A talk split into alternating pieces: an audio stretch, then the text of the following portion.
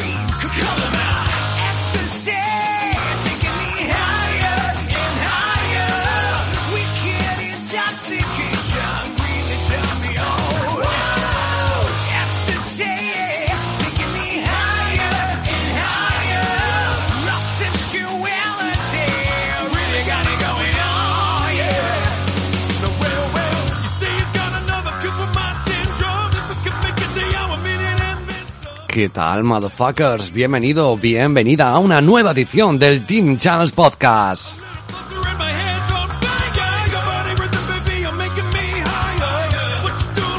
Mucho, mucho tiempo ha pasado, casi dos semanitas desde que hiciéramos el último podcast. Hemos tenido parada internacional de fútbol, también alguna parada por problemas personales, problemas de salud, etcétera, que van sucediendo a los colaboradores y a un servidor, pero aquí estamos de nuevo al pie del cañón.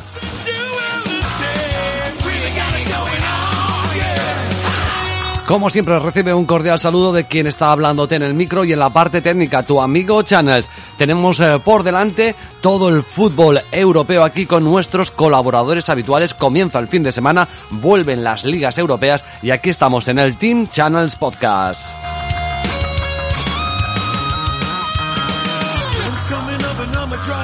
Ya sabes que nos puedes encontrar habitualmente en todos los agregadores de podcast, en Spotify, Google Podcast, iTunes, pero principalmente en iVoox, que es donde tenemos alojado nuestro servidor, donde nos gusta que pongáis vuestros comentarios. Tenéis el botón de suscribir y te llega una notificación cada vez que tenemos un podcast nuevo. Asimismo, también tenéis el botón de donar económicamente, poquito dinero, pero bueno, lo que cuesta una cerveza y a nosotros nos ayuda un montón para seguir creciendo y seguir mejorando en el podcast. Así que ahí tenéis todo, tanto la donación como la suscripción y bueno, el que quiera participar, el que quiera eh, colaborar con el programa, ahí lo tiene.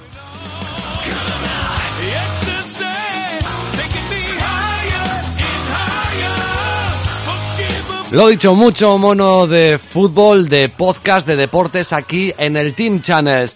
Comenzamos, lo hacemos con fútbol europeo. Bienvenido, bienvenida.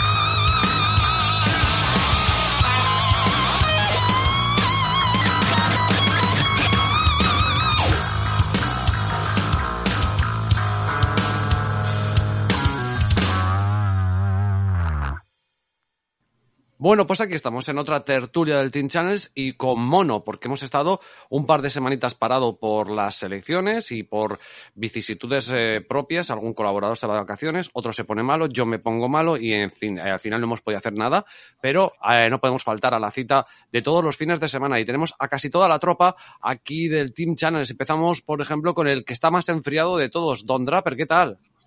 Mal, con frío. con catarro, con la garganta tocada, no sé si se notará o no, pero, pero bueno, un poco en recuperación. Bueno, pero ahora lo vamos a pasar bien y por no se te olvidará este ratito. Y además tienes el fin de semana para, yo qué sé, para echar los mocos italianos. Cierto, cierto. Tendré que recuperarme. Frank, que nos decía a micrófono cerrado que sorprendente el buen tiempo que está haciendo en Galicia, ¿verdad? Sí, muy buenas. Que se venga Don para aquí si quiere, que tiene sol galego. Pero os, durará poco, ¿eh? ¿eh? Creo que el domingo se acaba, así que hay que aprovecharlo. hay que aprovecharlo. Y bueno, recién llegado de las Canarias de vacaciones, que también hemos comentado algunas cosas jugosas que a veces, joder, es una pena que no me ponga a grabar antes porque son un poco escandalosas, pero están bien. David, que ha venido de, Canarias, eh, que te han obligado un poquito, ¿no? Sí, sí, pero bueno, vengo, vengo, vengo fresco ya, fresco y con ganas de, meterle caña ya a la, a, jornada 12 de la Bundesliga. Sí, porque David, eh, ya por lo menos no paramos hasta, creo que hasta marzo o una cosa así, ¿no? Bueno, en Alemania hay, parón invernal, pero es, más cortito que, lo que, o sea, que lo que era hace años. Normalmente suele, durar hasta em, em, más o menos entre el 15 de diciembre y el 15 de enero, así no lo he mirado exactamente, pero suele, suele ser así. El otro día escuchaba yo un, no sé si era un podcast o un programa de radio que decían eh, precisamente que el parón de invierno de Alemania eh, eh, lo habían acordado en estos últimos años porque les repercutía negativamente en las competiciones europeas, ¿no? Sí, sí, entre otras cosas. Luego, bueno, ya hace muchos años que los estadios no, no, no son, o sea, no, no se montan el barrizal y las y, estos temas que antes, pues bueno, pues que, pues, han metido calefacciones y todo el copón ahí de todo, ¿no? Sí, sí, sí. Bueno, ya para el último mundial, pues hubo unas. No, no recuerdo cuándo fue el mundial último, el de Alemania. Eh, no sé, bueno, no, no, me acuerdo, pero bueno, ya se han modernizado mucho los estadios y tal. Y bueno, pues, pero bueno, es igual un poco aquí como en España, ¿no? Ves, ves un partido de los incluso 80, de los 90 y tal, y bueno, pues allí metías la, hasta la rodilla, metías la bota en, en, los partidos en el norte y tal, en invierno, y ahora pues no es ni, no es ni parecido, ¿no? Pero sí, sí, el año que viene sí va a ser más largo el parón por el tema del Mundial de Qatar. Sí. ¿Mm? Entonces, bueno, pues en, la Premier ya ha salido el, calendario. Aquí creo que todavía estamos en pelotas, ¿no? no Fran, no, no, sabemos, no sabemos nada, ¿no? Sí, que yo, sepa, que yo sepa, no, he leído, bueno, hicieron así aproximaciones y hasta cuándo, hasta cuándo meterían, pero, pero calendario hecho yo creo que no he visto. Pues la Premier ya lo ha sacado, eh, creo que paran para el Mundial de Qatar, pero se la suda y vuelven para el Boxing Day. O sea, esta gente, a los ingleses le da igual. Sí, o sea, calendario, pero sin partidos, lógicamente, sí. sí, sí, sí, sí, sí, como en Alemania, sí, sí, en Alemania ya se saben las fechas en las que se va a disputar el, el campeonato, por eso lo de, leí lo del parón que iba a ser diferente. Perfecto. Bueno, pues vamos a, comenzar y hoy, hoy vamos a, hoy le he pedido a mis contertulios que hagamos algo diferente eh, y creo que es interesante que lo hagamos y que vosotros opinéis, los oyentes, bien a través de Evox, bien a través de Twitter, si os parece mejor esta fórmula, o sea, se hace más, más dinámica y es en cuenta de comentar todos los partidos, bueno, pues que haya tres o cuatro partidos de cada una de las ligas que más nos gusten y que probablemente eh, nuestros contertulios pues quieran sacar ahí algún pick o a lo mejor no pick, pero a lo mejor es un partido que les interesa comentar y así hacer hacerlo más dinámico, ¿no? Y así también si sale algún debate nos da tiempo a veces más de explayarnos en, en estas, en estas a veces aventuras que, que, hablamos, ¿no? Así que se lo he pedido y bueno, por no empezar con los cuatro, vamos por los cuatro de golpe, sí que por ejemplo vamos a empezar con un par de partidos que haya elegido David de la Bundesliga, por ejemplo. Empezamos contigo, a ver qué, qué nos cuentas. Bien, pues yo, yo tengo, eh, tengo dos, dos, cosas para el sábado y, y una para, para, el domingo. Entonces, bueno, pues... parece comentamos las, las dos del sábado, eh, que en principio, mm, bueno, eh, sí que hay que hacer un comentario con el tema de, supongo que más o menos estáis al corriente de que, pues bueno, pues tanto, eh, o sea, Austria ha tomado medidas respecto al COVID, que mm. eso es, y, en Alemania, pues también, por utilizar el vocablo coloquial, están bastante acojonados también. Joder, ha, dicho, ha dicho Merkel que la situación era dramática. Sí, sí, es que ahí estás hablando ya de, de, de, de un 30% de personas eh, sin vacunar y tal. Aquí creo que estamos en torno al 10, ¿no? Si no, uh -huh, sí. si no, si no estoy confundido.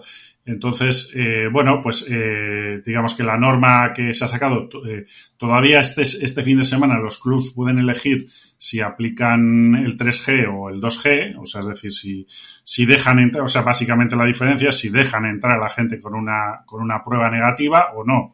Uh -huh. entonces, todos, excepto los dos Borussias, han, han decidido aplicar ya desde esta semana la 2G, que, que, que la próxima semana ya será obligatoria ¿eh? la 2G, o sea que si no estás vacunado o recuperado no entras al estadio. Uh -huh. Fran, eh, ¿qué querías decir algo? Perdona. Nada, eh, estaba mirando ahora lo que preguntaste de, del parón y aquí barajan a mediados de noviembre, pero bueno, nada, no nos interrumpe. Mediados de noviembre y hasta Navidad. Ah, vale, vale, perdona, que creía, creía que, que, querías decir algo del COVID nah, o alguna cosilla nah, así. Nah, vale, perdona. Vale. No, no, tranquilo, faltaría más. David. Sí, bueno, entonces, excepto los dos Borussias que, que continúan, digamos, eh, que admitirán a los a la gente con prueba negativa, pues el resto han, han decidido ya desde, desde esta fecha aplicar el, el tema de que si no tienes las vacunas o te has recuperado, no entras. Y, y esto, eh, y luego ya, eh, digamos, que separado el, los Lander, digamos, las, los departamentos de, que, es, que, que digamos que tienen la potestad, pues eh, en, en, en, Bavaria, pues se ha decidido que a partir, me parece que es desde el día 21 o 22, eh, que los aforos van a reducirse al 25%. Entonces, he leído noticias, pero no sé si están confirmadas, de que el partido de Champions de, del Bayern y el Barcelona podría jugarse eh, sin público. Bueno, volvemos a las andadas. Entonces, eh, no sé muy bien cómo se ha pasado de ese 25% al sin público, porque no me ha dado tiempo, ha sido una cosa de esta tarde, pero eh, circula por ahí una noticia de que se podría jugar sin público. Bueno. Así que, bueno, pues bueno, nada, los partidos. Sí. Volvemos, a, volvemos a los a un tiempo que parece que, que, bueno fue hace muy poquito tiempo y no, no sé si esto va a tener visos de esto va a ser una continuidad no sé no sé porque yo ¿no? escuché hace bien poco a uno jolín lo que pasa no, no me acuerdo el nombre pero es, era un virólogo que sabe, que sabe, bastante del tema y demás, ¿eh? y decía que aún con vacuna, básicamente decía que todos tenemos que pasar por el COVID y que eh, enfermaremos en algún momento o otro. El tema es que con la vacuna, pues la enfermedad es como la gripe, que a lo mejor estás tres días en cama y ya está, se te pasa, pero que al final eh, en algún momento eh, nos tendrá que tocar el bicho. No sé si esto, o sea, quiero decir que muchos, eh, gente que sabe muchísimo también se equivocó y dicen cosas y vete tú a saber, ¿no? Pero pero digamos la vacuna lo que hace es que la enfermedad no vaya más y que los contagios se reduzcan un poco, pero, pero vamos, al final esto está en el aire, es lo que hay.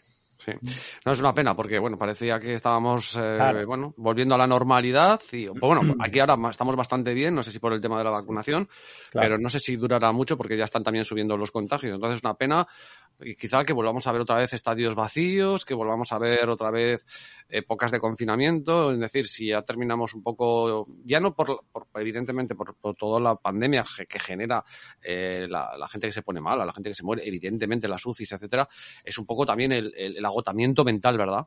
Claro. Es una pasada. Sí. Sí, en sí, fin, sí. volviendo bueno. al, al, fútbol, David, me ibas a decir que Bien, te gustaban un par de partidos el sábado. Do, dos cosas para el sábado. En el, en el partido eh, Arminia-Bielefeld-Wolfsburgo eh, he cogido la, la, victoria del Wolfsburgo eh, o, o, el menos 0,5 en, las, en algunas puntos es, que siempre está un pelín más alto. Ahora mismo está en torno a 2. Hasta 1,90 eh, a mí me parece una buena apuesta. Eh, eh, estamos hablando de, yo creo que, bueno, estamos hablando de, de Wolfsburgo que eh, recordaréis que cambió de entrenador, despidió a Mark Van Bommel, Florian Kofel se ha hecho cargo y, bueno, han venido tres, tres victorias en los, en los tres partidos de competición oficial que ha disputado.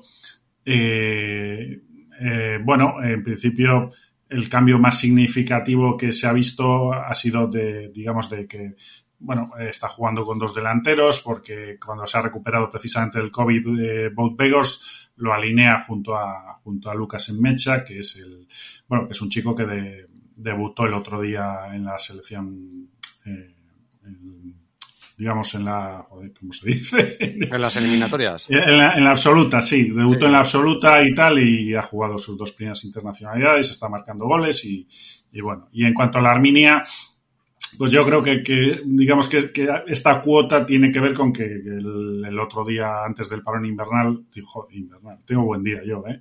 Antes del parón de selecciones. Lo que, has, venido, lo que has venido es muy relajado. Sí, sí. No, ahí, tocándote los huevos haciendo porno en las dunas de Mazpalomas y claro, ahora vienes aquí, estás en Bilbao, que, que está gris y estás, pues, no sabes ni dónde estás. Sí, sí, no, tienes razón, porque realmente ya, como decía, Arminia consiguió antes del, del, parón de selecciones, consiguió su segunda victoria, digo su segunda victoria, joder, macho, su, primer, su, su primera victoria, su primera victoria de la temporada en, en, Stuttgart y yo creo que eso le, bueno, pues es lo que hace que esta cuota esté un poquito, un poquito más alta, ¿no? Entonces, pues me parece, me parece aprovechable porque Arminia, aparte de ser aparte de conseguir su primera victoria el otro día, es el equipo menos goleador de, de la Bundesliga y ha hecho siete goles, ¿no? Uh -huh. Entonces, bueno, esta es una de las cosas que, que, llevo el sábado. Y la segunda sería en el partido entre Hoffenheim y, y RB Leipzig, el más 0-5 de, de, de, RB, digo, de Hoffenheim. Eh, eh, bueno, eh, está jugando bien RB Leipzig, pero continúa sin ganar un partido fuera de casa. Mm. digamos que, se enfrentan dos equipos que eh, podríamos decir que tienen dos caras, ¿no? Hoffenheim que mm, todas las, digamos, las derrotas eh, recientes las acumula fuera de casa, donde puede perder con cualquiera. El último que le derrotó fue el Bochum. Y, pero sin embargo en casa se está, se está mostrando regular, fuerte, hace goles con facilidad. Y, Leipzig es lo contrario. Si bien el juego, eh, digamos, es, es bastante bueno, tanto en casa como fuera de casa. En las últimas jornadas, pues fuera de casa siempre ocurre algo que, que le impide sumar la victoria. Entonces, bueno, puesto que está bastante alto el, el más 0-5 de Hoffenheim, pues me, me, he tirado ahí. Esas son, esas son las dos cosas que llevo para, para el sábado. Perfecto, pues ahí tenemos las dos apuestas de, del sábado, dos partidos que ha elegido David. Nos vamos a la Liga Italiana. No sé muy bien si lo querrá definir por días o cómo lo quiere definir eh, los partidos que ha gustado, aunque, bueno, también, aunque tampoco quiero meteros presión, David, si hay algún partido de la Bundesliga que quieras comentar porque te gusta especialmente. Yo, por ejemplo, ahora mismo en Italia, claro, no sé si llevar a pick o elegir alguna para la Trixie, la Trixie que nos quiere montar, pero por ejemplo veo un Lazio Juventus y una Fiorentina Milán y son partidazos, ¿no? Sí, esta jornada coincide que hay muy buenos partidos, la verdad. Siempre lo digo, pero, pero esta vez especialmente, ¿eh? porque también luego el domingo un Inter-Nápoles y vamos, hay partidazos, partidazos. Eh, yo traigo para la Trixie, digamos, uno de cada día, uno del sábado, uno del domingo y uno del lunes. Y alguna vale. cosita rápida si quieres. Vale. Eh, pues empieza con el del sábado y así vamos cumpliendo objetivos del sábado, porque ah, no, no os lo he dicho, pero Nubet no puede estar con nosotros y por lo tanto la Premier la voy a hacer yo. Y así que os vais vamos. a cagar. Os vais a cagar de, de, de, de, las locuras que voy, no que voy a hacer, que voy a decir. Pero bueno, voy a intentar hacerlo lo mejor que pueda. Vamos con el sábado. ¿Qué partido has elegido y por qué? Lacho Juve. Eh, partidazo, ¿eh? Partidazo, la verdad. Eh, un auténtico eh, la verdad que para disfrutarlo mucho, porque se, se, juntan muchas cosas interesantes. La pena quizás es eh, las bajas que pueda haber. Eh, Inmóvil era prácticamente baja segura porque se tuvo que retirar de la, de la concentración italiana, que por cierto Italia le ha ido realmente mal y se ha metido en un grave problema, eh, que nos hemos librado nosotros, a pesar de las críticas a Luis Enrique. Ahí lo dejo. No, no, de, de hecho, de hecho puede ser un buen tema para hablar porque Fran me comentó que, que es uno de los temas ah, que quizá le apetecía hablar un poco, ¿verdad, Fran? Perfecto. Sí, eh, bueno, lo, lo, ha resumido bastante bien Don, ¿no? Es el, el, el tema de las críticas al seleccionador, que, que, que muchas podían ser fundadas. Eh, de hecho, pues bueno, lo típico que se discute en jugadores y demás cosas. Pero quizás sí que hay un punto en el que han coincidido cosas que he hablado yo con gente, que, que estamos como mal acostumbrados, ¿no? Que siempre nuestros grupos son fáciles, que tenemos que ganar de calle. Y, y, luego, efectivamente, pues eso, ves selecciones como Italia o Portugal eh, y que van ahora a la repesca y a veces hay que pararse un poquito a pensar si el nivel de exigencia que estamos pidiendo es acorde, sobre todo hoy en día, a, a los jugadores que tenemos. Mm. Claro. Eso es. Sí, sí, no, hombre, eh, yo, ha sido un eterno debate, ¿no? La verdad es que cuando hay parón de, de selecciones, como las noticias de, de clubs no, no, funcionan mucho, bueno, pues el debate ha sido sobre si, si lo de Luis Enrique había sido cumplir el expediente, era algo a lo que estaba obligado o era eh, un éxito. Entonces, bueno, eh, esto coincidió que pasamos la eliminatoria y de repente vemos a Italia y a Portugal entrando a la repesca y lo que creo que parecía cumplir ese expediente, podemos decir casi que es un éxito. Claro, eh, si, si, es que además hay cosas, uno lo decía Fra muy bien, que hay que ver también el nivel de nuestros jugadores y exigir, eh, en, o sea, en correlación a ello. Es que, que, vamos a pedir, que no tenemos ahora mismo jugadores ninguno que esté optando a grandes cosas, digamos, internacionalmente. No tenemos a jugadores que estén. Es que es así, es que hay que darse cuenta que eso es complicado. Y esta España es cierto que no, no ilumina, no, no brilla especialmente. Hay muchas veces que arriba te echa las manos a la cabeza, porque, pero también hay que ver que es muy difícil de ganar. Es una selección muy complicada. En la Eurocopa nos fuimos sin perder. Y es una, a lo mejor no gana, no, no te va a meter cuatro, no sé qué, pero también hay que ver la solidez que tenemos, el, bueno, pues hay muchas cosas positivas con una selección que no tiene jugadores de primer nivel de calidad, tiene muy poquitos. Y encima que es joven, que va creciendo, que parece que hay proyecto, pues bueno, apoyemos Pero y poco a poco. El problema creo que es, eh, es una persona, Luis Enrique. Claro, claro. El problema es cómo es él, que él, yo entiendo que haya cosas de Luis Enrique que obviamente pues no, no gustan muchas cosas y la gente la ataca por muchas cosas, pero en lo deportivo yo creo que lo deportivo es difícil ponerle un pero, ¿eh? Yo claro, lo digo, es, es, es, lo que habría que separar, yo creo, ¿no? Claro. Eh, por ejemplo, bueno, yo personalmente, pues bueno, es un jugador que me gustó mucho y bueno, yo me gustan muchas cosas, pero también otras cosas no me gustan, ¿no? Había pues decisiones eh, pues de estas que se han comentado mucho, pues lo de Eri García, uno lleva fulanito al otro, está claro que en muchas cosas no estábamos de acuerdo. Lo que no se puede negar es eh, ese gen competitivo que le ha dado, ¿no? A, sobre todo a jugadores jóvenes, lo que acabas de decir, pues que internacionalmente muchos no tienen casi ni experiencia y, y sobre todo que lo que ha competido, eh, tanto en la Eurocopa, la Liga de las Naciones, ahora la clasificación, pues yo creo que, que, que ha cumplido con creces, ¿no? Quizás estos dos últimos partidos, obviamente, que se jugaba el pase con Suecia y Grecia, pues han sido unos partidos muy, muy grises, pero yo creo que tanto en la Eurocopa como en la Liga de Naciones eh, consiguió que, que, los jugadores dieran el 100% o si no el más. Y ojo que, que, ha tenido también unas cuantas lesiones de jugadores que nos podían haber dado un plus. Y que Luis Enrique le encanta la gresca con la prensa sí, y, la sí, prensa, sí, y la prensa la gresca con, con Luis Enrique. Y, y encima, como la prensa mayoritariamente es madridista y él tiene esa fama de antimadridista, no sé, porque creo que jugó, yo me Luis Enrique jugó en el Madrid, joder, ¿no? Sí, sí, sí, sí. sí pero, de, pero, del Madrid pasó al Barça. Del Madrid pasó al Barça y ahí ya, y eso, a ver. Ahí ya, ahí ya fastidió. Claro.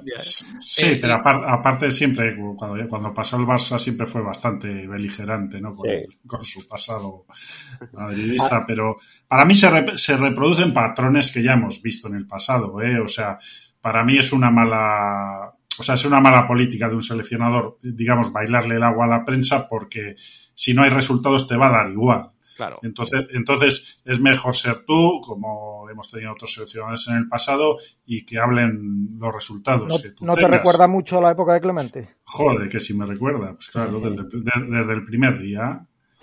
O sea, quiero decir, cuando hay un, alguien que no es del agrado y que, que ahí hay muchos favores y mucha y mucho eso, jijijaja, tal, o sea, eh, claro, eso es muy complicado porque te están todo el rato metiendo el dedo en el, en el, ojo.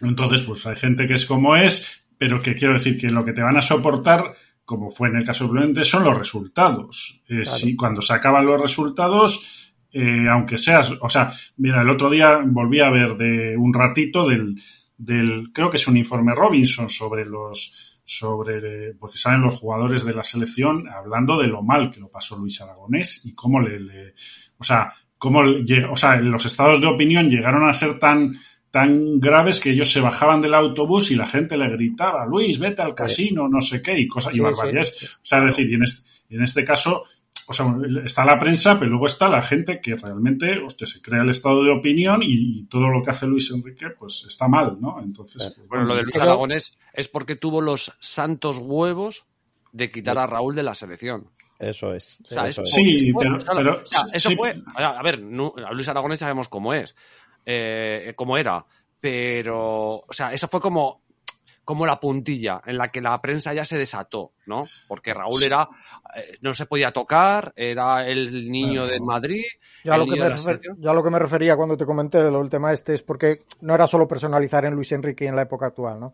Es, es que ya nos viene de, no sé si en los genes o de muchísimos años, que nunca estamos contentos, ¿no? Eh, la época de Clemente, lo que estáis hablando ahora de Luis Aragonés, pero es que en la época dorada que tuvimos, eh, de campeones del mundo, la época de Del Bosque, perdemos el primer partido del Mundial, si no recuerdo mal, con Suiza, Con Suiza, y ya, sí. con- y ya lo de y lo crucificaban por tener a Busquets, que había que quitar a Busquets, que si el doble pivote, o sea, es que nun- nunca estaremos contentos, yo creo. No, eso Mira, está claro. Cuando Hombre, se- al, al cuando final le das. Sí. No, no, David, Eh, David.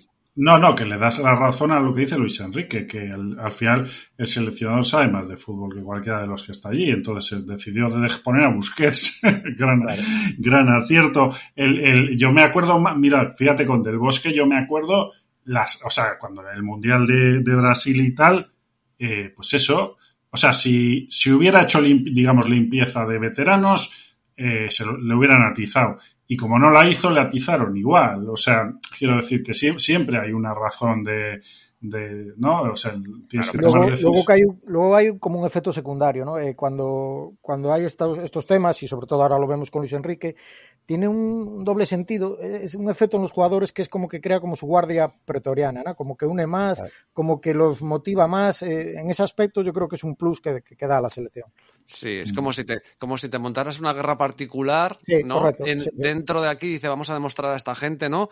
Que somos capaces de, de esto. Sí, puede Hombre, ser. e- Eso lo ha hecho mucho Mourinho. Mourinho en muchos equipos ha hecho precisamente eso. Empezando, yo recuerdo mucho, bueno, más que del Madrid, yo, yo más del Inter y cosas que hizo igual, de que todos están contra nosotros con- y formas, digamos, hay una especie de, de banda eh, propia que, claro, Es, es- no deja de ser un juego psicológico, ¿eh? sí, sí, claro, claro, eso es evidente. Eso, Por cierto, Hombre, es, es- que la motivación es un juego psicológico. Claro, cada, uno- cada decían- uno- Eh, eh, está claro que ahora, por ejemplo, la selección, que hablábamos de, de que no hay jugadores de tal, lo que es evidente es que en la selección la estrella es Luis Enrique, para bien y para mal. Ahora mismo es el que acapara todos los focos y eso, por una parte, libera a muchos jugadores y, y hace que se unan más a él cuando recibe críticas y, bueno, tiene cosas malas y cosas buenas. Eso es así. Fuera, o- ojo que yo no lo defiendo, digamos, yo lo defiendo en lo deportivo, ¿eh? que a lo mejor Mm. es un tonto y yo, yo ahí no me meto y seguramente ha- habrá cosas que se haya ganado a pulso o no lo sé, pero, pero digo, deportivamente a mí me parece que lo ha hecho muy bien, la verdad, muy bien.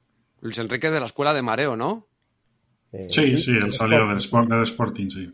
Mm. De hecho, además, yo creo que él, que él era delantero en, en el Sporting, luego Sí, le, sí, fueron, le fueron tirando para atrás, pero Bueno, es que era, era un todoterreno. Yo, yo bueno, ya, ya de la época del Barcelona, después de, bueno, y su paso en el Madrid, era un tío que podías meter de lateral izquierdo, de lateral derecho, centrocampista por la izquierda, por la derecha, media punta, delantero. Eso era brutal, brutal. Cuando lo, cuando lo vendieron en, en Gijón, eh, fue cuando dijeron, no os preocupéis que tenemos aquí a Juan L. Que Juan L era, era Dios y es Dios. Y a la escuela de mareo ha salido gente Muy buena. y muy peculiar. Juan, yo- Juan mira, L da mira- para un podcast entero. Mira, yo me- siempre me he preguntado, y ya le, le- le dejo a Don con la liga italiana, siempre me he preguntado, mira, nosotros, por ejemplo, en Lezama nos hemos, nos tiramos eh, más de 20, más de 20 tantos años sin sacar un 9 que se consolidase en el primer equipo, entre Julio Salinas y Llorente. Sin embargo, en, en- en esa época, en los 80-90, de mareo salían, o sea, sacaba de la- sacaban delanteros y siempre me he preguntado a, a qué se podía deber, deber, porque si os acordáis salió también Manjarín, que, que fue, que Sí. fue muchas veces internacional. Fue O sea, Barcelona, gente- ¿no? Manjarín en el Depor. Manjarín no, en el- el Depor, el Depor. Ah, el de en el Barcelona, sí.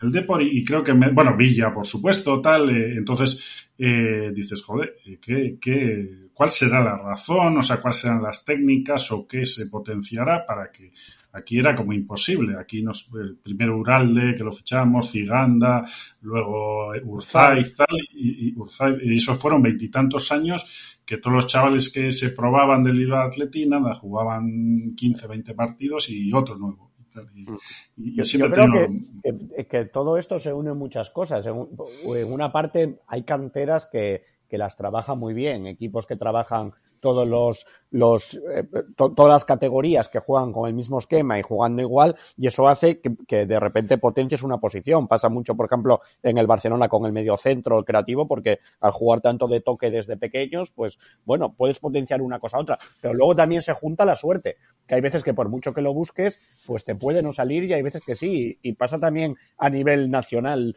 que, que hay eh, generaciones realmente buenas de un país y luego estás varios años eh, por el desierto sin, mm. sin conseguir nada. Al final la fortuna también influye pero hay sí. que trabajarlo. No, hoy, hay, hoy, hay, canteras que la trabajan.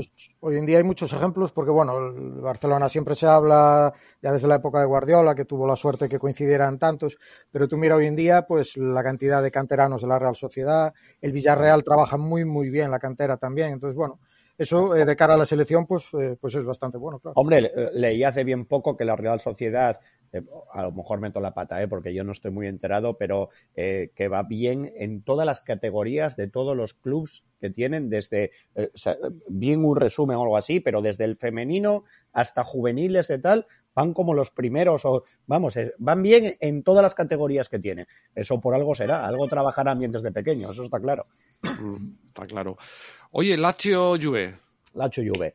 Eh, partidazo, decíamos, de, sí, sí. de él, eh, quinto contra octavo. Eh, hay que poner eh, lo, lo, que decía de Inmóvil cuando paré, que dejó la selección y parecía que no iba a jugar contra la Juve, pero en rueda de prensa hoy Sarri, perdón, eh, eh, no lo ha eh, descartado del todo y parece que ha entrenado hoy y podría jugar algo muy importante eh, para Aracho. Si no, se baraja la, posibilidad de que sea Pedro Falso 9, que no jueguen con un 9 real, pero bueno, eh, puede ser que llegue inmóvil. Y por parte de la Juve, el que seguro que no llega es Dybala.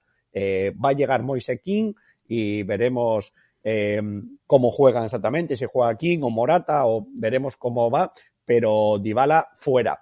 Y de aquí lo que me gusta, por cómo están jugando y demás los dos, porque la Juve viene de ganar a la Fiorentina, pero van octavos y tienen muchas necesidades de intentar ganar eh, todos los partidos para subir posiciones y la Lacho está realmente fuerte en casa. Está muy bien, eh, eh, creo que son cinco victorias y un empate en casa. Eh, y me gustan los goles. Y aquí mm. me iría para la Trixie con más tres goles, que está en cuota 2,5. 2,5. Pues ya tenemos sí.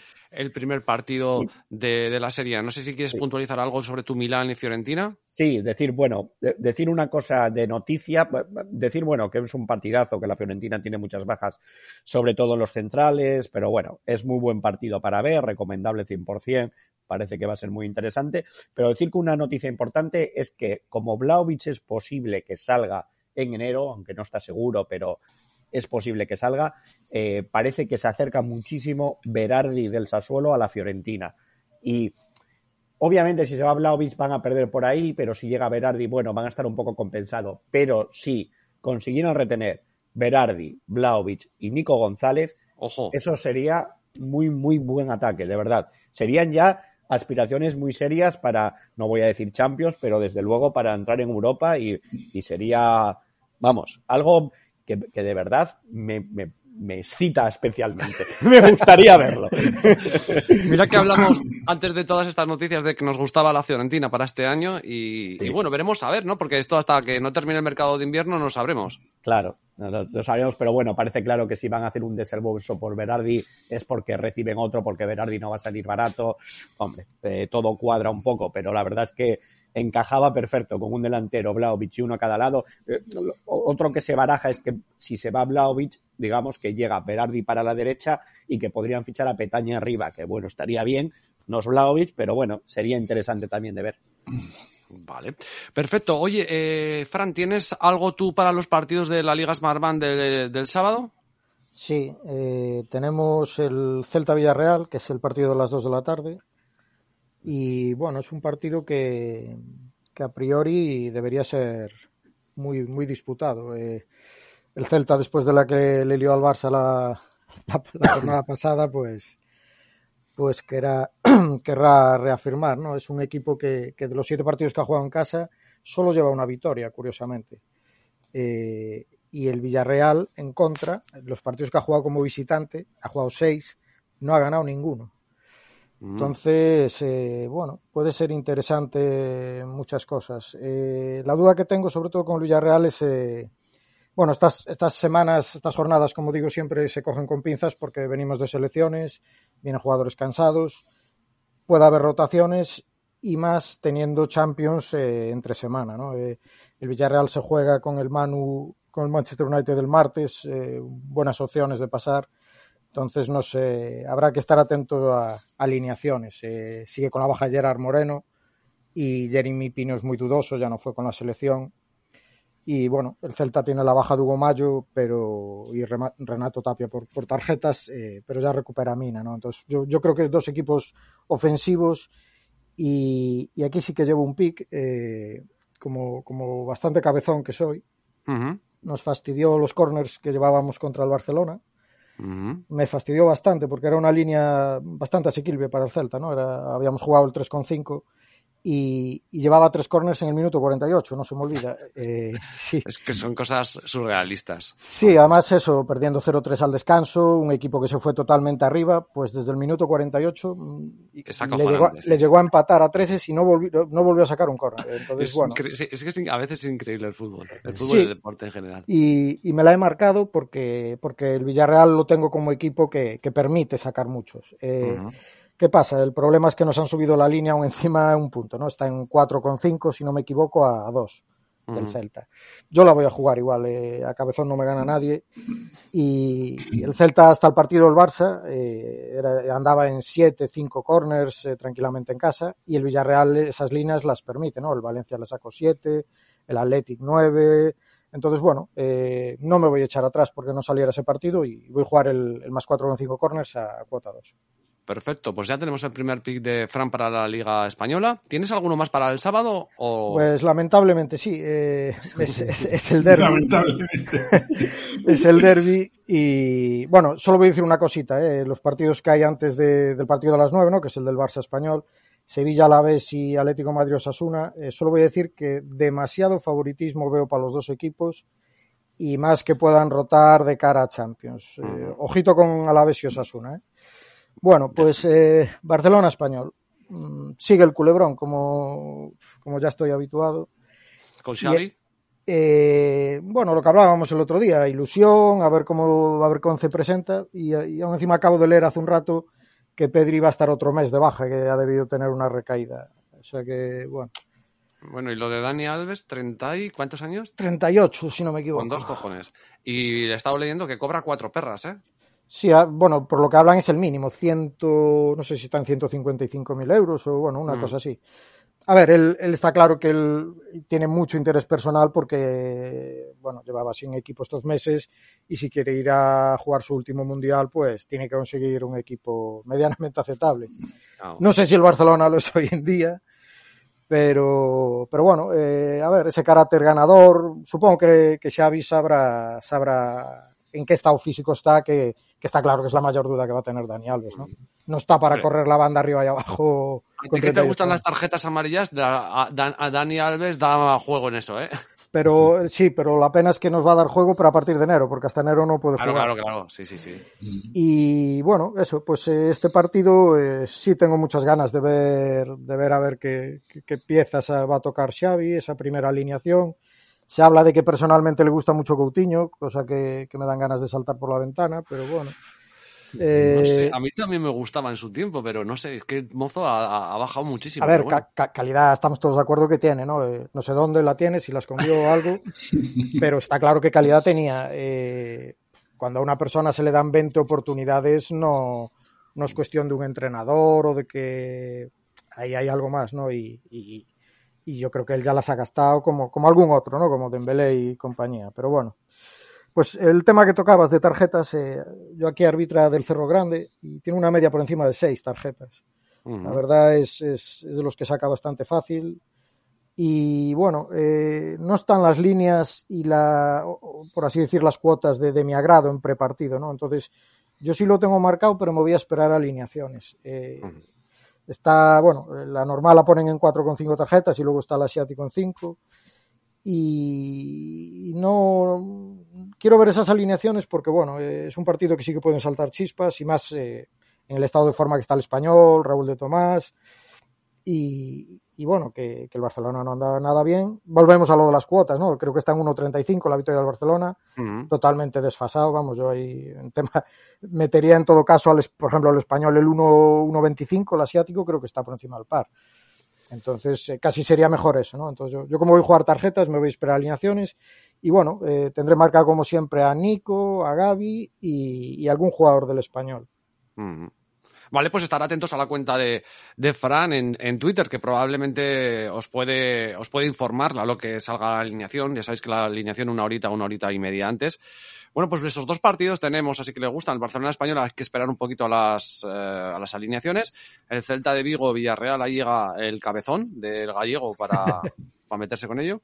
Y bueno, ahora vais a ver el momento estelar de, de, la jornada, que es yo hablar de la Premier, ¿sabes? Entonces, eh, a ver, me lo he estudiado, eh, no tengo ningún apunte, entonces mmm, puedo confundir hasta entrenadores, pero vamos a ello, chicos. Yo he elegido también, yo he elegido cuatro partiditos, ¿vale? Que me gustan y que estoy seguro que Nubet los tocaría por diferentes razones eh, noticiosas, ¿vale? Entonces, vamos a empezar. A la una y media tenemos un buen partido, Leicester-Chelsea. Entonces, bueno, el Chelsea sigue con las bajas de, de Lukaku, entonces eh, eso ya para mí es muy importante. Creo que Timo Werner tampoco va a llegar. Eh, creo que Kovacic tampoco. Entonces, bueno, el Chelsea seguirá jugando como ha estado jugando hasta ahora, pero que tampoco ha terminado de convencer. Jugará con Havertz arriba, probablemente. Y bueno, llega con muchas bajas. Y luego, a mí, no sé cómo lo que pensará Draper, pero el partido del, del martes creo que es más importante de lo que parece de la Champions, ¿eh? Sí, sí, claro. Es partido... Es que es que el Chelsea, evidentemente, necesita ganar primero para clasificarse. Si no quiere liarse, a ver, se, puede, se tiene que dar una muy gorda, ¿no? Que el Zenit gane eh, y que se tenga que jugar, y el Chelsea pierda y que se tenga que jugar el segundo puesto en San Petersburgo. Bueno, que complicado, no sería, pero... Bueno, no sería tan, tan difícil, ¿eh? Si, si se complica es que el Chelsea, claro, tiene que. Eh, es lo primero para luchar por el primer puesto, que luego hay veces que por sorteos y esto es, es importante. Es que es eso, es que para mí el primer puesto es muy importante. Entonces, el, el Chelsea tiene derrota contra la Juve 1-0. Entonces, para ser primero y depender de sí mismo en el partido de San Petersburgo, necesita eh, ganar a la Juve en casa y encima hacerlo por, por un mejor tanteador que el 1-0, ¿no? Entonces creo que este partido es bastante importante para el Chelsea para sus opciones de, de, seguir avanzando, ¿no? Entonces, yo creo que con las bajas que tiene, con todo, bueno, el Leicester, eh, históricamente en casa, eh, el, el, Chelsea tiene muchos problemas con este último Leicester. Eh, hay bueno, hay un poco de run que diría Nubet porque eh, ha salido la noticia de que, bueno, para sustituir, bueno, Solskjaer del Manchester United parece ser que está eh, bastante cuestionado, de hecho está muy cuestionado, entonces eh, estaba la posibilidad de contratar a Ziderin Zidane, que era, estaba en la mejor posición, pero últimamente en la prensa inglesa ha salido que Brendan Rodgers, el, el manager del Leicester, podría ser ahora el que consiguiera entrar en el Manchester United si el Manchester United pues pincha contra el Watford o no pasa en Champions o ese, ese tipo de cosas. Entonces, bueno, yo creo que Brendan Rodgers, mmm, más allá de eso, es un gran profesional y este Leicester que necesita ganar, creo que le puede poner en problemas al Chelsea. De hecho, eh, históricamente, en los últimos partidos, eh, o el Chelsea no ha conseguido derrotar al Leicester, se le ha dado bastante mal, o si ha ganado, ha ganado por, por la mínima. Y entonces creo que la cuota 4.75 que nos están poniendo por, por el Leicester es para mí un poquito alta y el Chelsea no termina de convencer con estas bajas tan importantes. Entonces aquí yo me he jugado el empate no cuenta del Leicester a 3.40, una cuota baja. Baja. Vamos, carajo. Asumible. Da esa sorpresa. Yo esperaba un 14 o por ahí. No, no, eh, os he dicho que voy a hacer cuotas, eh, cuotas bajas. Vale, vale. Bien, bien, bien, bien. No, 14 no. Pero me gusta esta, esta de Yo no Leicester, está, no. no está Nove, pero estoy aquí con mi libreta y estoy apuntando, ¿eh? Bueno, de tomarlo en la justa medida. Yo me he estado leyendo, o sea, te digo, el, a ver, es el Chelsea. El Chelsea domina, pero le cuesta mucho, incluso sin Lukaku arriba. Havertz no es lo mismo. Eh, veremos si sale Timo Werner. Probablemente para los 90 minutos no está. Entonces, bueno, le está costando mucho y luego creo que tiene un partido muy importante. Tampoco creo que vaya a forzar a los jugadores. Mason Mount está está todavía también con dudas, porque a veces que ha tenido una operación dental, eh, este parón, y no, no, o sea, ha dicho Tuchel que bien, que, parece que sí que está a jugar, pero que igual no juega los 90 minutos. Yo creo que igual lo quiere eh, guardar para que esté perfecto para el partido importante contra la Juve. Bueno, todo esto me hace pensar que, y además viene de un, de un empate, los parones de selecciones no, no, no suelen sentar bien. El Leicester creo que tiene, bueno, también tiene sus bajas, pero yo creo que el Leicester es un rival muy rocoso y al Chelsea no se le suele dar mal. No creo que vaya a ser partido de goles, luego me equivoco y meten siete, pero esto puede suceder. Pero no siendo un partido de goles históricamente entre ellos, que se han dado empates a 0, 0, 1, 1, 0, a veces algún 2-1, 1-2. Creo que probar ahí el Leicester el empate no cuenta a 3-40 me gusta. Y ese es uno de los eh, picks que llevo para, para la Premier. a falta de ahí está. Si, consigues que, que Michael mantenga una portería a cero, que lo tengo yo en la, en la Fantasy y, yo creo que es que, vamos, que no ha mantenido ni una, pues te, te mandaré un abrazo, por lo menos. Vale, perfecto. perfecto. Venga, y el otro partido tengo cuatro, entonces eh, cuento dos y continuamos con lo vuestro. Es un partido muy interesante por el debut en el banquillo de Steve Gerrard en el, en el Aston Villa.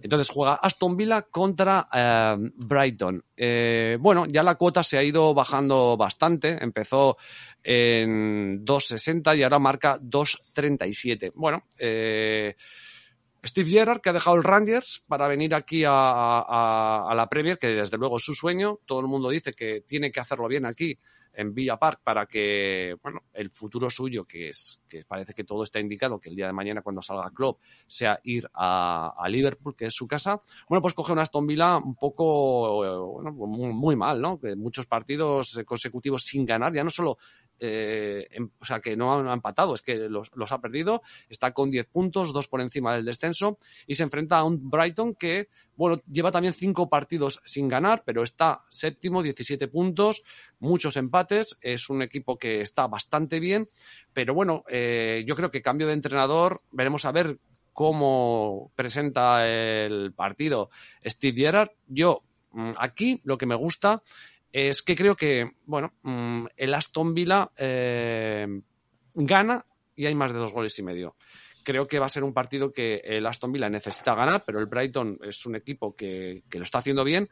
Entonces, si, si quiere ganar, si quiere, bueno, conformar, digamos que alegrar a la afición, no creo que vaya a suceder un partido corto, ¿no? Yo creo que el Brighton puede marcar y el Aston Villa necesita ganar.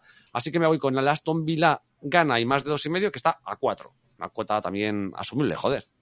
Muy bien, muy y esos son mis dos picks para, para, para ahora. No, para ahora. Me queda uno del sábado porque hay muchos partidos de la Premier del sábado y el domingo hay muy poquitos, pero ahí lo dejo. Estas pinceladas que creo que son interesantes, ¿no? La, la, así contamos un poco que Steve Gerrard eh, se presenta en el banquillo de, Aston Villa, que seguro que Nubet lo, lo, hubiera querido contar, y luego ese partidazo ¿no? que tenemos a la una y media, a la lunchtime que llaman ellos en Leicester-Chelsea, que va a ser bonito de ver. Dicho lo cual, pasamos a la Bundesliga. David, ¿qué te queda para el domingo? Para el domingo me queda ir con el Mainz esta vez. ¡Hombre! sí, vamos a ver, el, bueno, el partido es el Mainz Colonia. Eh, los dos se define como, bueno, lo definen como el derby de carnaval, ¿no? Porque son, son dos ciudades donde el carnaval se toma digamos, bastante en serio. No sé si visteis el otro día las imágenes del entrenamiento del Colonia y tal, con ah, el entrenador y los jugadores disfrazados y tal. El, carnaval de Colonia, digamos, se da el pistoletazo el 11 del 11 a las 11 y 11. y, tal. Y, bueno, el carnaval de, Maguncia, pues también, también es uno de los, de los, digamos, más importantes de Alemania. Bien, pero en cuanto al partido, básicamente, eh, la cuota de, de Mainz está, me parece que está bastante alta. Yo creo que de alguna manera se está, se está tomando un poco en, cuenta los últimos resultados de, de Colonia. Eh, digamos que se les está dando demasiado valor, ¿no? Son, son dos, bueno, dos remontadas, ¿no? Primero ante, en el, en el derby del, ante, ante Leverkusen y después el otro día frente a Unión Berlín, también a última hora. Eh, Anthony Modeste está marcando muy, muy, muchos goles, de hecho creo que lleva, son ocho, ocho goles. Pero bueno, eh, al final llevan eh, una victoria en ocho partidos, que es un poco el dato que a mí me queda de toda esta, de toda esta serie de partidos y tal. Y sin embargo, bueno, pues Mainz está en casa se está mostrando muy fuerte y la cuota en torno a 2.15 que se ofrece, pues me parece, me parece interesante. Tiene toda, toda la plantilla a disposición. Bueno, además, bueno, pues los delanteros eh, y Onisivo están, se compenetran muy bien y tal. Y a mí, Colonia fuera de casa, pues no me ha, no me ha terminado. Los dos empates que comentaba han sido en casa, pero fuera de casa no, no me termina de convencer. Se ha, se ha llevado alguna que otra goleada y ahora mismo recuerdo la de Leipzig, fue 4-1 creo y, y, luego cinco goles en, con el Hoffenheim y tal. Entonces, pues bueno, esta cuota del Mainz me, me gusta. Y, y, simplemente comentar pues que, que, el, el, que nos, nos, lo hemos saltado. El sábado se disputa el, el derby de Berlín. ¿eh? Eh, y bueno, pues que, que es un partido que, digamos, se ha ido convirtiendo en más especial, ¿no? Porque hemos comentado que son dos equipos que estaban a cada uno a un lado del muro y han estado muchos años sin, sin enfrentarse y desde que Unión Berlín está en primera, pues en, en la Bundesliga 1, pues bueno, será el, el, segundo año, el segundo o el tercer año que se, que se dispute. Entonces, sí, ya Alemania lo pone, lo pone en un horario especial, seis y media, ya como algo importante. Eso es, ¿eh? en los últimos años, en las últimas dos temporadas, pues Unión Berlín es el gallito de la ciudad y bueno, pues veremos a ver qué puede pasar. Yo si subiera, está ahí rondando el 2 la cuota de Unión Berlín, si, si subiera algo, pues eh, me, lo, me lo pensaría, pero bueno, estos partidos ya sabéis que son un poco especiales, entonces pues bueno, de momento lo dejo pasar. Esas tres cosas es, es lo que llevo para, para esta semana. Perfecto, luego hacemos un resumen rápido. Draper, tus dos partidos que te quedan para la serie italiana. Eh, sí, eh, bueno, es uno del domingo y uno del lunes. Eh, vale. Decir como apunte rápido antes, eh, decir, no sé si os acordaréis, pero hace tiempo eh, dije la noticia de Escamaca con el, con el jugador del Sassuolo, grandísimo, tiene muy buen porvenir, que el, el abuelo de Escamaca, el abuelo no, el padre eh, lo habían detenido porque estaba con una barra de hierro rompiendo y rayando coches. ¿Qué tal? Algo que fue un episodio un poco extraño. Pues esta, esta semana eh, detuvieron al abuelo porque entró en un bar con un cuchillo amenazando a un cliente. Eh, esa, mara esa, maravilla de dónde es? Es que, es que es un tipo muy peculiar. Salió él también declarando, claro, con todo esto de la, de la familia y demás, tuvo que hacer declaraciones y dijo algo así como el que estaba muy distanciado de ellos. No sé cuántos problemas habrá familiares, no sé. Eh, es complicado de juzgar desde es afuera. El fichaje no sabe... para el Barcelona ahora mismo. Uf, tremendo. ¿eh? Él en sí, bueno, aparte de toda digamos, todos los tatuajes que tiene y todo lo que llama la atención y demás, y que sí que es verdad que en algún momento tiene, tuvo alguna reacción de joven más alocadilla o algo así, pero ahora parece muy centrado y parece que tiene mucho, mucho por venir, la verdad. Es un jugador muy interesante, muy completo y, y a seguir, pero estas noticias que le envuelven de la familia, pues son. Pues nada, fichamos al abuelo o al padre, sí, no pasa nada. El no sé, padre pero, y el abuelo.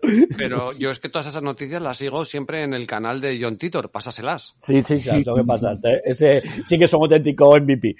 Eso es.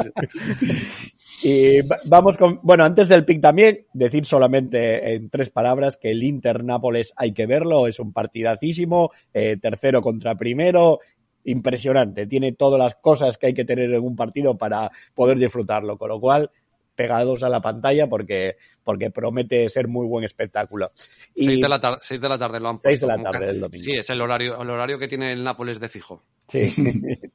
y a las nueve vamos con el pick, que es el Genoa eh, Roma, bueno, nueve menos cuarto, eh, porque básicamente es un pick que me emociona, aunque normalmente no, no habría, bueno, es para la Trixie, eh, es una cuota sí, sí. bastante alta. Eh, no habría que entrar cuando llega un entrenador nuevo, pero es que es Andrei Shevchenko y me babeo por encima. No, no, hay más. Ahora ya pasó el Genoa de ser un equipo para mí un poco triste últimamente a ser mi equipo favorito en el mundo. aún no, aún no, hay que verlos jugar, pero la cosa promete. Acabarán en Milán de entrenador, ¿no? Eh, si lo hace bien, supongo que sí en algún momento. y hay que recordar que el Genoa fue vendido, fue, tiene una propiedad americana, que se supone que van a hacer un buen proyecto. Sesenko viene con un contrato de larga duración, no solamente para estos meses, con lo cual eh, veremos si invierten dinero en el mercado invernal, si todas las cosas que se supone que, que vienen estos este grupo inversor americano viene, digamos, para gastar dinero. Entonces, uh -huh. ve veremos si es verdad o no y si el proyecto empieza a tener buena pinta. Eh, decir que con todo esto se ha pues claro, hay mucha revolución, hay, hay en la ciudad ha sentado bastante bien esta llegada de Shevchenko. Hay ya mucha gente con la camiseta del Genoa con el Shevchenko con el 7 mítico de él. Y bueno, hay muchas cositas. Entonces creo que hay mucha ilusión en la ciudad. Eh, la Roma viene en un mal momento, eh, pero, pero es un equipo realmente fuerte. La Roma tiene jugadores muy buenos, pero está pasando por un poco de crisis. Y me voy a ir con que haya un poco de euforia por una parte inicial, con un poco de las necesidades de la Roma y demás y vamos con el ambos anotan en la primera parte a cuota 4. Mm, muy bien. Hoy como vamos express, no os voy a dar más la turra con Shevchenko, pero tiene grandes cosas que iré diciendo, ¿no? De cosas de su carrera y de todo esto. Hay que ver el golazo que hubo la Juve, el, gol luego del penalti definitivo, el hat-trick en el Camp Nou al Barcelona, de, no con el Milán, eso fue lo que le sirvió para, para fichar con el, por el Milán, ese hombre, con el Dinamo de Kiev. Y jugaba otro jugador que era Rebrov, que era muy bueno. También, muy bueno. Es el hombre que más goles ha marcado en el derby de la Madonina, 14 goles contra el Inter. Putas este enciclopedias, joder. A Seisenko hay que amarlo, no hay más. Vamos con el eh, Genoa. No, sí, sí. Que, no, la culpa hoy también de que haya menos tiempo, bueno, aparte del, por el formato, no es por el formato, creo que el formato es más dinámico para hablar de los picks y de los partidos, sino porque salen temas como estos, pero la verdad es que yo hoy tengo que recoger a la mujer porque me juego el divorcio, no por otra cosa. no queremos, no queremos. Y nada, ese sería el pick entonces a cuota 4. Y digo también ya para el lunes, el último de la Trixie, que sería para el Elas Verona contra el Empoli.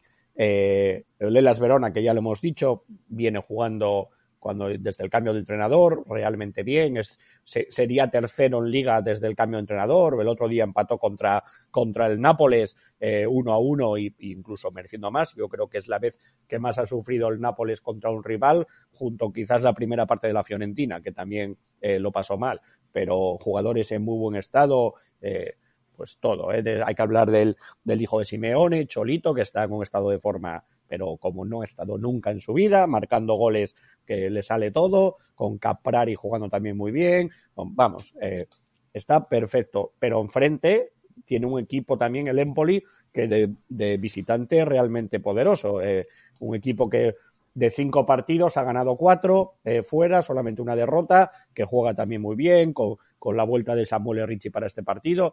Un partido muy, muy interesante.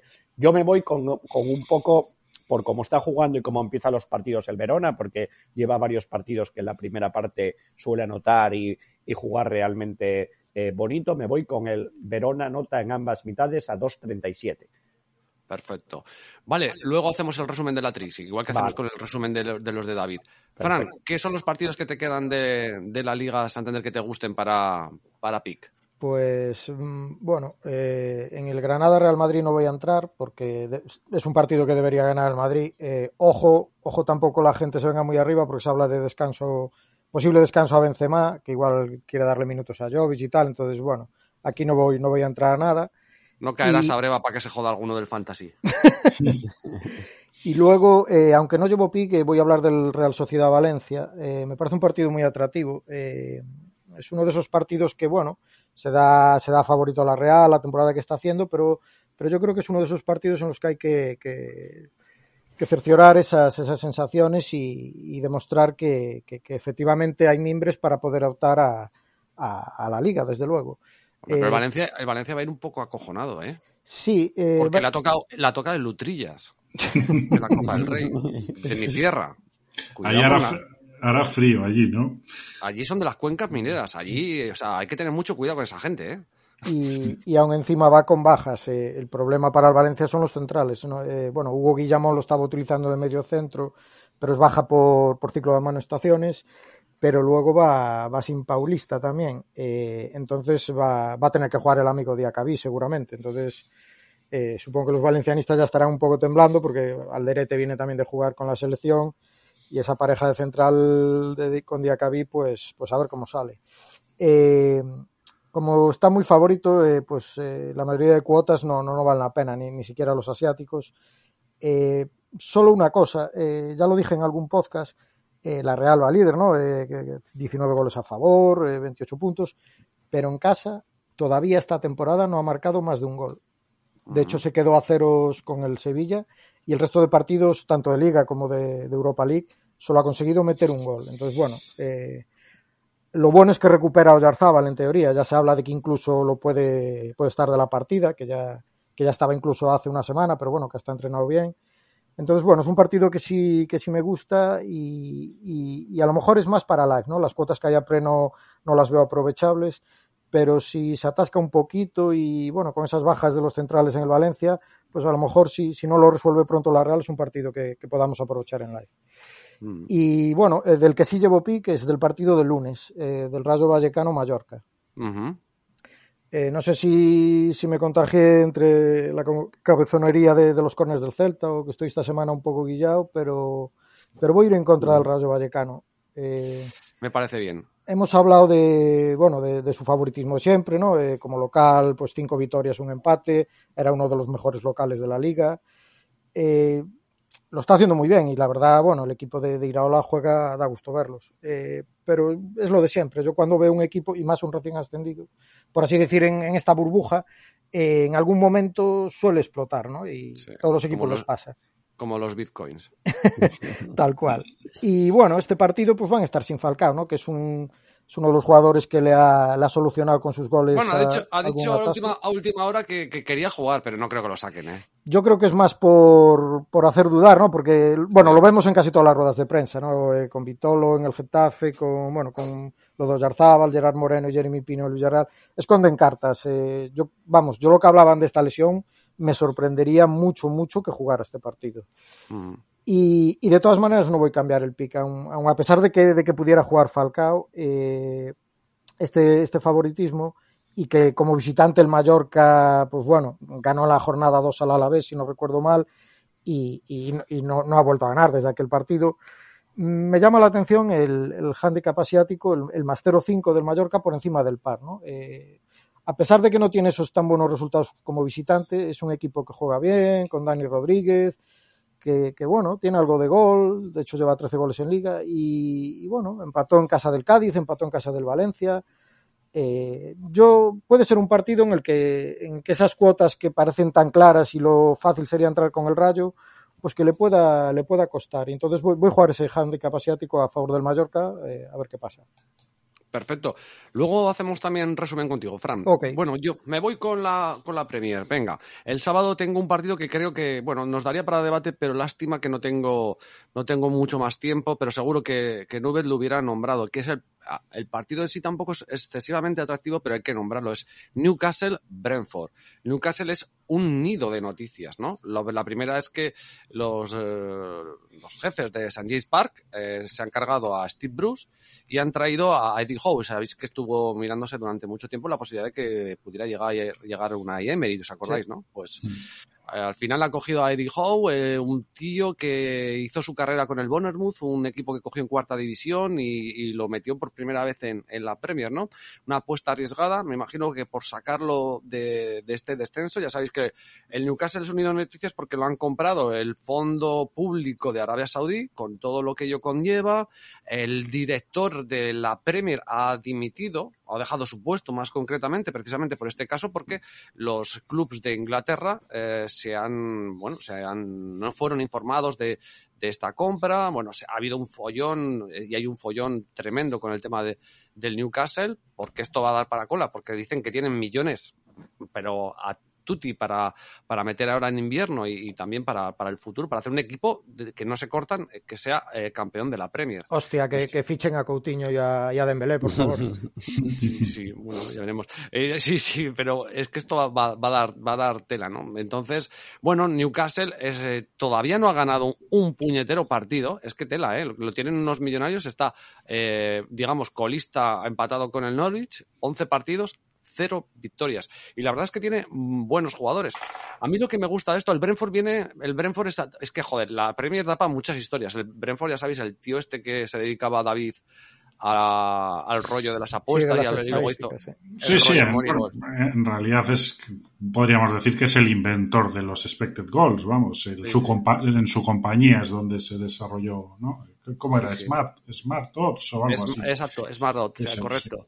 Y por cierto, además que he estado leyendo que este tío el, el, eh, se, ha follado el, el, equipo B del Brentford, se dedica a, ojear con este rollo tipo Moneyball, los mete en, en una especie de, de, de equipo B, los hace jugar 35 partidos que las estadísticas cuadran para arriba. O sea, una cosa también que da para, da para, para debate. Y el Brentford viene, eh, bueno, eh, causó mucha sensación, eh, aquel estreno en la Premier, etcétera, pero cuatro derrotas consecutivas y un Newcastle que no ha ganado. Eh, a mí lo que me tira de aquí es, es que creo que habrá goles, ¿no? Que sea un partido abierto, aunque, aunque no lo parezca. Primero porque el Brentford está concediendo y porque Eddie Howe, el, el nuevo entrenador le encanta, parece ser, jugar bastante al ataque, con lo que lo hacía con el Bournemouth, que, le que no le importaba que le metieran goles porque él jugaba muy al ataque, etcétera, ¿no? Probablemente Nubet lo diría de manera mucho más técnica, yo no, yo soy de tenis, entonces eh, ahí digo, ¿no? Eh, pero aquí me voy a ir con un jugador que sé que a él le encanta, y que creo que puede marcar gol y que la cuota está alta. Creo que puede ser un partido de goles y aquí podríamos tirar porque San Maximín marca gol en cualquier momento a cuota 4. Creo que está bien. Sí, sí, sí, sí. sí. San Maximin, que tiene dos goles y tres asistencias. Es un jugador, es uno de, se está llamado a ser también uno de los mejores jugadores de este equipo y con posibilidades de, futuro. Entonces, bueno, pues como creo que va a ser de goles, eh, vamos a probar a San Maximin a cuota 4. No sé, luego me, hace, me da muchas gracias que me escuche Nubet y que me diga qué dices, tío. Pero bueno, lo, de San Maximán te lo va, te lo va a probar. Sí, sí, te lo va a cobrar, vale. Y por el último partido, eh, Domingo, 3 de la tarde. Ay, bueno, hay un partidazo que, quiero nombrar, que hay que ver, ¿no? Que también lo han colocado en un horario muy bueno para todos los que les gusta el fútbol, que es el Liverpool-Arsenal, ¿no? Que tenéis a las, a las seis y media. Eh, bueno, pues es un, gran partido. El Arsenal llega en muy buena forma, el Liverpool también tiene alguna baja. Veremos a ver cómo. Eh, aquí no me he metido con la pedrada porque, claro, el Liverpool ha pasado ya eh, la Champions, entonces puede relajarse, está, está clasificado para la Champions, creo que además como primero de grupo, entonces, bueno, eh, no le puede afectar tanto. Sí que me voy al partido del domingo, al, mi amigo el Mea Colonias, Manchester City Everton, ¿no? Aquí tenemos el Everton a 15 pavos. No voy a entrar a 15 pavos, pero bueno, se ha sabido que Kevin De Bruyne Kevin Bruyne está con COVID y por lo tanto va a estar de baja, pues bueno, creo que este partido, el siguiente, y ya veremos el siguiente porque tiene que estar 10 días de, cuarentena. Eh, tiene bajas como, hay bastante duda Foden, eh, qué jugadores más del City están de, baja. Eh, pues ahora se me ha ido de la cabeza, como lo estaba, como lo estaba hablando de memoria. Bueno, tiene, tiene bajas y el Everton, bueno, no es que me ofrezca muchas garantías, pero bueno, creo que tarde o temprano Benítez hará un poquito con el tema.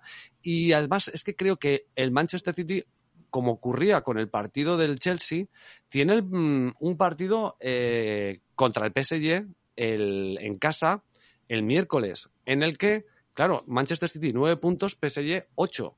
No, si hablábamos, Draper, de que creemos que eh, ser primero de grupo tiene su importancia, ¿no? Claro, luego nunca se sabe, ¿eh? porque hay que ver también quién queda primero y segundo de los demás. Y hay veces que incluso te, te convendría más, hay veces que el emparejamiento es como es, pero, pero a priori, claro, yo creo que, que es importante porque pasarán de segundos algunos que son bastante más asequibles. Claro, entonces, bueno, Manchester City, si, si gana el PSG, bueno, pues casi, bueno, casi no, garantiza el primer puesto. Yo creo que es algo que le interesa a, Guardiola, ¿no? Entonces, además, con el haber sido derrotado allí, bueno, pues eh, creo que querrá, y creo que si tiene dudas con algunos jugadores, eh, no los terminará sacando, ¿no? Y creo que el Everton, joder, la cuota, no me voy a meter con la del Everton, pero creo que el City con esas bajas y con un Everton que yo creo que en el último partido empató a cero, que, que, suele tener fuerza en, defensa, pues el handicap más uno está ah, por encima de tres. Exactamente no sé cuánto está, pero estaba a tres y pico. Entonces, bueno, me iría con, con esa porque, bueno, te sale si gana, te sale si empata y si pierde por un gol, pues es nula. Entonces, la línea asiática la están marcando en más dos y yo por arriesgar un poco más, creo que este partido puede ser un partido que se le atragante un poquito al City y me gusta esta cuota del Everton más uno. Espero que Richarlison eh, moje algo y yo creo que si el que no, no veo un partido típico de, del City de estos que golea. Puede suceder, pero sin De Bruyne, con probablemente sin Foden, pues creo que... Grealish será duda, ¿no? Grizzlies no juega, exacto. Mira, era el que faltaba. Grizzlies no juega. Además, mm, han sacado por ahí algunas Sí, noticias. sí, de una él. noticia buena, sí. Una noticia también interesante, ¿no? No, no paran, aunque lo saca de The Sun, que son esos, esos panfletos amarillescos que tiene. El sálvame inglés. Entonces, bueno, a mí me gusta, me gustan esos, esos partidos. O sea, que yo hago mi, mi resumen, por no alargarme mucho más, ¿no? Entonces, eh, sería Everton más uno, gol de San Maximin, no sé si lo pronuncio bien porque es francés, en el partido del Newcastle. Eh, Aston Villa gana y más de dos y medio. Y eh, Leicester empate no cuenta. Eso es eh, mi Premier y me encantará cuando me escuche Nubet que, que incluso lo, lo diga por Twitter a ver qué, qué le ha parecido. Así que eso es la Premier y vamos a hacer resumen. David, tus eh, tres picks para la Bundesliga. Bueno, pues lo que llevamos, eh, o lo que llevo yo para este fin de semana es eh, la victoria de Wolfsburgo en, en Bielefeld. Está en torno a 2, hasta 1,90 me parece buena. El más 0,5 de Hoffenheim frente a RB Leipzig. eh, esta está pues en torno a 2,05, también hasta 1,95 bien. Y, y para el domingo, eh, la victoria de Mainz eh, frente al Colonia, en torno a 2,15 también hasta dos me parece me parecería buena esas tres cosas Perfecto. Draper, tu Trixie para la serie italiana. La Trixie, eh, Lacho Juve, por cierto, como quise ir un poco rápido, pues alguna cosa que me salté, importantísimo aquí también el pasado de Sarri con la Juve, ha habido un poco de cruce de declaraciones también con Allegri, que si eh, ahora dijo Allegri que ahora la Juve es entrenable, él dijo que nunca no era entrenable, bueno, hay un poco de tal, importante también porque es un plus también para el bicho, para el partido. Entonces, eh, Lacho Juve más tres goles a 2,5, eh, lleno a Roma del Gran Sesenko Ambos anotarán en la primera parte a 4 y Verona anotará en las dos mitades a 2,37, un total de 23,75. De cuota. Cuota. si alguien no sabe cómo funciona, que nos pregunte por Twitter y se lo, se lo explicamos. Además, con Eso poquito, poquito dinero, sin arriesgar mucho, puedes pasar un buen rato siguiendo la serie. A. Fran, lo tuyo para España. Pues pick Cabezón 1, Celta Villarreal más 4,5 corners del Celta, cuota 2. Eh, Barcelona Español, estar atento a alineaciones, porque, bueno, como ya dije más veces, también técnico nuevo, no se sabe cómo va a jugar por el tema de corners tal. Entonces, bueno, eh, me gustará, me gustará ver si hay piques, derby, del Cerro Grande, un árbitro con media por encima de 6. Entonces, estar atento a alineaciones. Intentaré ponerlo por Twitter si entro pues con Nico, Gaby o alguien del español. Perfecto. Y finalmente, pues el partido del lunes, eh, Rayo Vallecano-Mallorca, eh, vamos a ir contra corriente también y, y el asiático del Mallorca más 0,5 eh, por encima del par. Perfecto, genial. Pues quedamos eh, así. Oye, yo no os preocupéis, otro día grabamos. Tengo a la mujer que sale a estas horas, pero sale una vez cada tres semanas. Si queréis, nos alargaremos más eh, y haremos eh, recena en otros debates. David, un placer y gracias por tu tiempo. muchas gracias a vosotros Fran, un abrazo y muchas gracias. Nada, gracias a vosotros y un placer estar con estos cracks. Draper, que te recuperes, ¿eh? Sí, cuando vuelva el calor, al final del invierno. Muy bien. Un abrazo, chicos, que paséis muy buen fin de semana y muchos verdes, ¿vale? Venga, un saludo a todos Chao.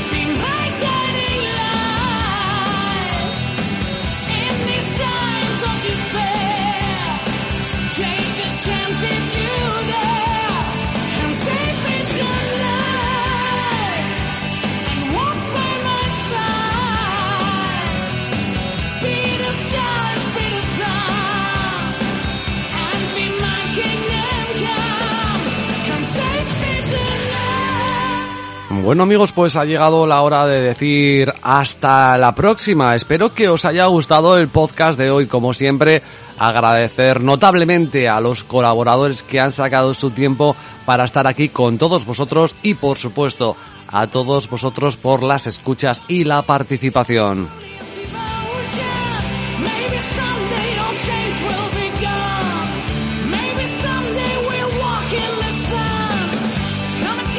Estaremos pronto hablando de más deporte, no sabemos si de fútbol, no sabemos si de tenis o de incluso de otro deporte o de otra cosa, pero estaremos aquí pronto en el Team Channels Podcast. Os recuerdo que nos puedes encontrar en nuestra plataforma habitual iBox, que ahí tienes eh, todo gratuito te puedes dar al botón de suscribir y te llegarán al móvil las notificaciones cuando tengamos un podcast nuevo subido. Y asimismo podéis ahí darle a me gusta, podéis también eh, dejar vuestros mensajes, vuestras críticas, vuestros gustos, en fin, podéis dejar todo. Y también tenéis el botón de donación. Creo que lo mínimo para donar son 2,99 euros, una cosa así, que no es mucho, ya te digo, es una cervecita, un par de cañas como mucho. Y si alguien quiere que el programa pues crezca, pues puede colaborar económicamente ahí, que muchas veces eh, nos lo habéis pedido y ahí tenéis la opción de hacerlo a través del botón de iBox, que ya lo ha hecho alguna gente y por supuesto el agradecimiento es enorme. Espero hacer algo con todos vosotros pero bueno, me tenéis que dejar tiempo. Ahora que vienen pronto las vacaciones de Navidades, que normalmente suelo tener bastante más tiempo, yo quiero hacer cositas especiales con vosotros y también para el resto, evidentemente. Lo dicho, un placer compartir tiempo de radio con todos vosotros. Chao, chao. Sed muy, muy felices.